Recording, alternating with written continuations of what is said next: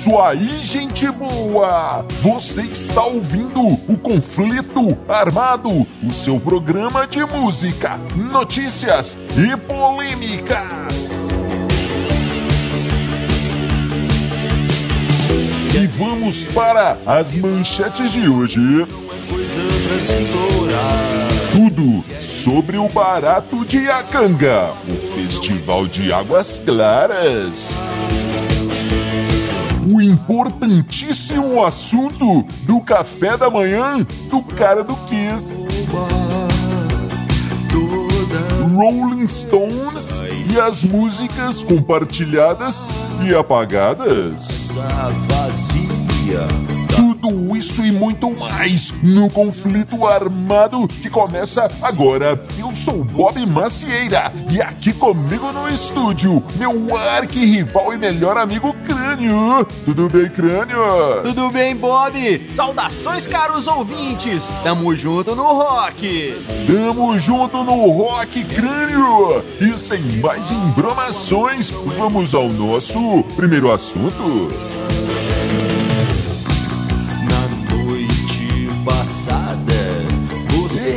Crânio, olha só, essa semana Sim. tivemos o prazer de assistir o filme O Barato de Iacanga, É, do legal. nosso querido Tiago Matara, o diretor. É. Cara novo, né, Crânio? Trinta e poucos anos, disse que ouviu falar ali do, do, do Festival de Iacanga, o famoso Festival de Águas Claras. É. Através de seu pai, resolveu fazer esse documentário, procurou na internet, não achou nada, nada, nada sobre o, sobre o festival e resolveu então fazer esse documentário que ficou realmente sensacional. É. Está aí na Netflix para quem quiser ouvir. Festival de Águas Claras e a Canga, o Woodstock brasileiro, né, É Crânio? aí. Teve quatro edições, em 1975. 1981, 83 e o último em 84. Sensacional! É. Os caras saíram do nada, sem experiência, sem nada, nunca tinham organizado nada, festival, nada disso, e fizeram um festival que marcou a história da música brasileira, crânio. É teve, teve artistas do calibre de, veja só, Raul Seixas. É, até João Gilberto tocou lá, crânio. Louco Alceu demais. Valença. É, Luiz Gonzaga. Sandra de Sá misturou. Na época era Sandra Sá ainda. É, é. E misturou a galera com Hermeto Pascoal, Gilberto Gil. Uma coisa de louco, hein, crânio? literalmente coisa de louco, né? Porque a galera lá tava mais pra lá do que pra cá. Todo mundo doidão. A fumaça parecia Londres. É, de Olha. tanta fumaça que tava rolando lá. Pois é. Mas tem coisas sensacionais aí ne- ne- nesse documentário. Tem histórias incríveis. Tem uma, tem uma história do Erasmo Carlos, o tremendão. Pois é. Erasmo Carlos exigiu uma. uma. uma. Limousine. é, limousine. Limousine pra ele. Limousines! Pra ele, pra equipe. Todo mundo chegar no palco ali, tudo bonitão e tal. Mas o que que acontece? Caiu uma chuva daquelas, um toró. E É. na fazenda, né? Barro, lama, aquela coisa toda, não andava nem jipe. Quanto mais, é, quanto mais a limousine que o, que o nosso amigo Erasmo Carlos exigiu. E aí os caras tiveram que chegar no palco de trator, cara, né? Puxando aquela carretinha ali, o trator e a galera lá em cima. Mas diz que o, que o tremendão levou numa boa e tava lá atrás, nó, bicho, mó barato, bora andar de trator, que legal. É verdade, crânio. E uma das histórias que mais me surpreendeu foi essa do, do João Gilberto. É. João Gilberto tocando em- no festival hippie no meio do mato, no meio da lama, tudo precário. João Gilberto, que é um que é famoso, sempre foi, por exigir uma qualidade impecável no som, no tratamento acústico, de tudo ali. E, e- e ele foi tocar ali. Ele exige até o silêncio da plateia, né? Se o cara espirrar lá, ele para o show e, ó, o que, é isso aí, meu amigo? Você está atrapalhando a minha performance. O que é isso? Pois é, Bob. O, parece que o João Gilberto tava curtindo, né? Quando, quando ele chegou lá, ele curtiu, mas dizem que foi um, um trabalho danado para convencer, convencer o cara a se apresentar em Águas Claras, mas quando ele chegou lá, ele curtiu. Inclusive, dizem que ele. Bom, dizem não, mostra no filme lá e tal ele, ele exigiu ir dirigindo para o festival. Ele ia dirigindo o carro ali do hotel é. até, até o festival lá, passando pela malucada no meio da lama, aquela coisa toda. E o interessante é, é que ele não sabe dirigir, ele não sabia dirigir mesmo assim. Ele foi. Na época podia tudo, né, Bob? É, nem tudo, não é? Porque né, no, no, no filme tem uma entrevista com, com um rapaz, um cidadão, que era informante da polícia, um, é. da polícia, um espião infiltrado ali no meio da ripongaiada, no meio da malucada. Tinha um espião da polícia. O cara foi encarregado de fotografar o festival para descobrir o que estava acontecendo ali e evitar é. problemas. Lembrando que na época a gente vivia a ditadura militar no Brasil, né, Clênio? É, Bob, a gente vivia a ditadura militar. Mas o que, que acontece, cara? A polícia, inclusive no documentário, os caras falam que a polícia foi lá, se todo dia eles chegavam lá, a polícia ia, ia dar aquela. Mas dava aquela olhada, via a galera peladona lá, andando pra lá e pra cá, aquele fumação, a marihuana rolando que não fazia nada, não prendeu ninguém, não teve confusão nenhuma, não teve problema nenhum. Agora você vê só, cara, no auge da ditadura militar, um festival cheio de hippie maconheiro. maconheiro, cara, e a polícia não faz nada? É, cara, essa, como, como eu digo, no Brasil tudo é avacalhado, até a ditadura militar era, foi avacalhada no Brasil. Tem uma cena lá, cara, que mostra um, um, um, um, policial acendendo um cigarro altamente suspeito do cidadão ali. Sabe-se lá que cigarro era aquele, sabe-se lá se o policial, inclusive, não deu um tapinha também. Olha, olha, crânio! Ah, mas, mas olha é... só, então foram quatro, quatro é, edições do festival. É. E a última, eles enfrentaram vários, vários problemas com chuva, lama, polícia, aquela coisa toda. Tiveram que é, depois do primeiro, ir em Brasília, pedir autorização para fazer o segundo. O organizador teve que assinar um. um, um algum, eu acho que do, do, do primeiro, o, o, organizador teve que, teve que assinar um compromisso, um, é. um documento crânio, é. se comprometendo a assumir toda a responsabilidade de tudo que acontecesse no festival. Se pegasse um hippie tomando um chá de cogumelo, o cara que era o responsável ele assinou sem ler ainda. Genial. Mas então depois do, do, do então do, do último festival Aí a coisa desandou, foi um fiasco e não fizeram mais festivais de águas claras. É, Bob. Engraçado, né? Que, que justamente nesse quarto, quarto, na quarta edição, Sim. eles conseguiram patrocínio, né? de uma cervejaria, sei lá mais o quê, yeah. porque os, os primeiros deram, deram prejuízo, porque eles, eles teriam é, o lucro na portaria na, na entrada, a galera pagando o ingresso. Mas acontece que era tudo cercado de arame farpado. Os caras não só pulavam ou passavam por debaixo ali do arame farpado, como amarravam um arame no outro e já deixavam pronto pra galera que viesse atrás entrar. Tem isso lá no filme. Dá pra você ver o arame amarrado. É verdade. então, nesse, no quarto festival, que seria a hora de ganhar uma grana, de firmar o pé ali e tal, o festival eh, foi um fiasco e, e, e, acabou, não fizeram mais.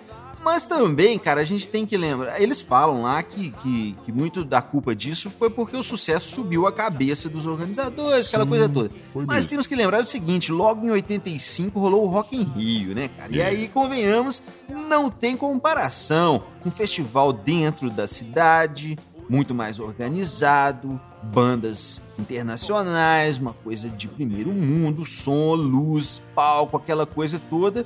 E sem contar que o, o a, a, moda hip já tinha passado, né? Há muito tempo, aliás, no resto do mundo, no Brasil sobrevive porque Brasil é meio um tanto quanto atrasado. É, pois é. Então, então ainda tinha hip no Brasil quando o resto do mundo já tava no pós-punk, no new wave, aquela coisa toda que finalmente chegou ao Brasil depois do, do Rock in Rio. Hum. E aí as águas claras escureceram para sempre.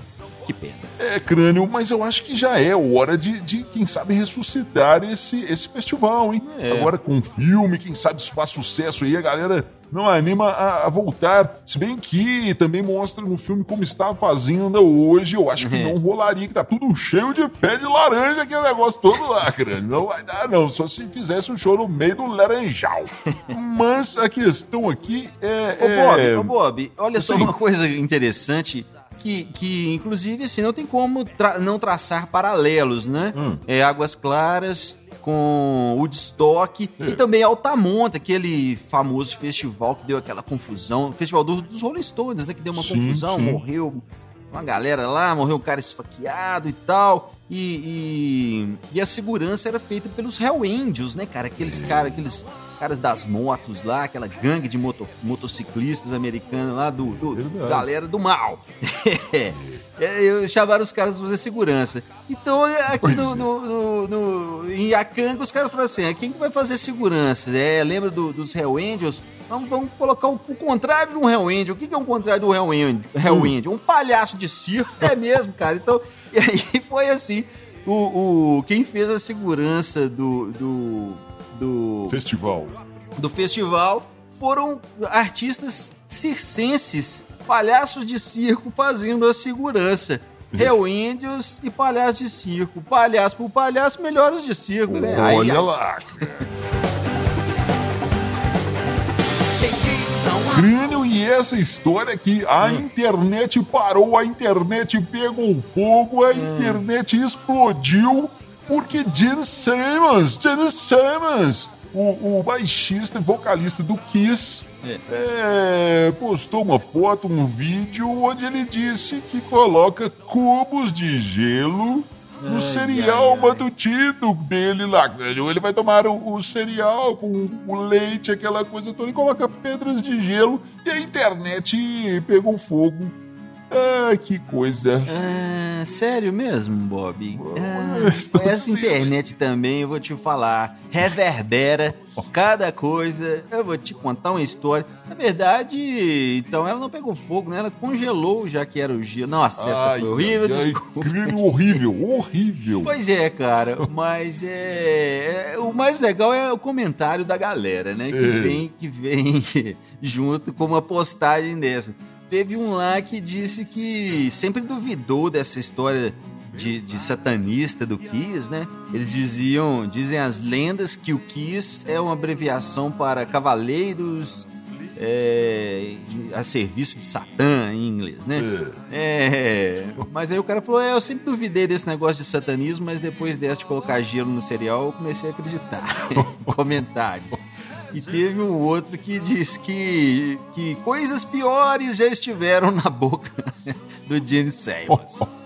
Tá bom, cara, mas que bobagem. É, Realmente, viu, Crânio? Que bobagem. Mas teve uma outra Gene Simmons, o rei do marketing rock and roll. Esse, esse é, É, ele, ele deu uma entrevista e disse que os caras de hoje citou nomes. Os caras de hoje, os caras novinhos aí, tipo Mick Jagger, Bonovox, é, crânio, não aguentariam 10 minutos no palco com a, com a no palco do Kiss, no show do Kiss, com a roupa, com, com os adereços todos ali, os caras não conseguiriam fazer um show.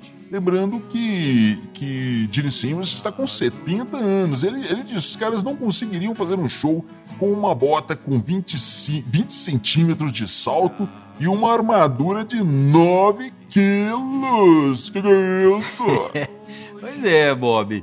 É, Bonovox, Mick Jagger. O Gene Simmons esqueceu de um que não consegue fazer um show do Kiss Hum. hoje em dia, que é o Paul Stanley. né? o próprio vocalista do Kiss não está conseguindo fazer um show do Kiss também. É. Lembrando que eles estão usando, sendo acusados. Sendo acusados, não, eles estão usando playbacks, é só a gente dar uma conferida nos vídeos que, que dá pra ver que eles usam playbacks, cara. Então, É verdade. Bonovox, Mick Jagger, Paul Stanley. Não estou conseguindo fazer show do Kiss. Pois é. Só pra te abraçar. Crânio, e essa história aqui? Sim. Nos últimos momentos de 2019, É, o, os fãs do Rolling Stones é. foram surpreendidos no canal do YouTube, canal do YouTube da banda. Foram disponibilizados, crânio, mais de 130 áudios inéditos dos Stones. É, é gravações ali do, do, do, dos anos de 1969, para ser mais exato. Então tem ali gravações de 2 a 23 minutos, é. versões alternativas, versões acústicas, faixas faixas do, do show de Altamonte, esse aí que, que você comentou, Crânio. É. Raridades, raridades que foram disponibilizadas no canal do YouTube do Rolling Stones. Mas essas gravações ficaram ali apenas 24 horas e foram retiradas. Que coisa, hein, é. Crânio? O que seria isso? Um presente de fim de ano hum. para os fãs dos Stones? Parece que parece isso, né, Bob? Para quem olha assim mais distraidamente. Olha que legal, cara. Os Rolling Stones disponibilizaram áudios antigos, fantásticos. Ah, que legal, que, que legal, que povo bonzinho, que povo legal, que povo gente boa. Ah, tá. Nada disso, nada, nada disso. Quando você vai estudar e procurar saber o que aconteceu, a questão é a seguinte: é tudo uma questão legal, mas não uma questão que os Stones são legais, não. Uma questão legal de, de juiz, de advogado, de tribunal. Legal, legal, de lei. É. O que, que acontece?